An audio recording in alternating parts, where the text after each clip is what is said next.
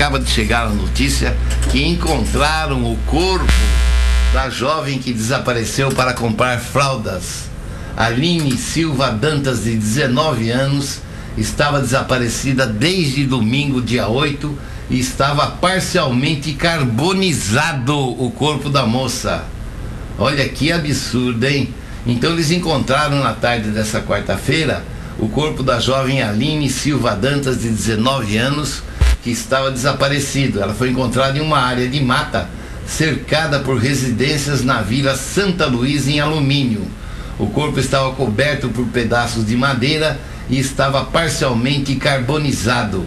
A identificação foi feita com base nos traços da vítima e de pedaços do vestido dela, do vestido que ela usava no dia do desaparecimento. Aline tinha sido vista a última vez quando saiu de casa para comprar as fraldas. As equipes se mobilizaram e acabaram encontrando o corpo da Aline, que será encaminhado agora ao Instituto Médico Legal.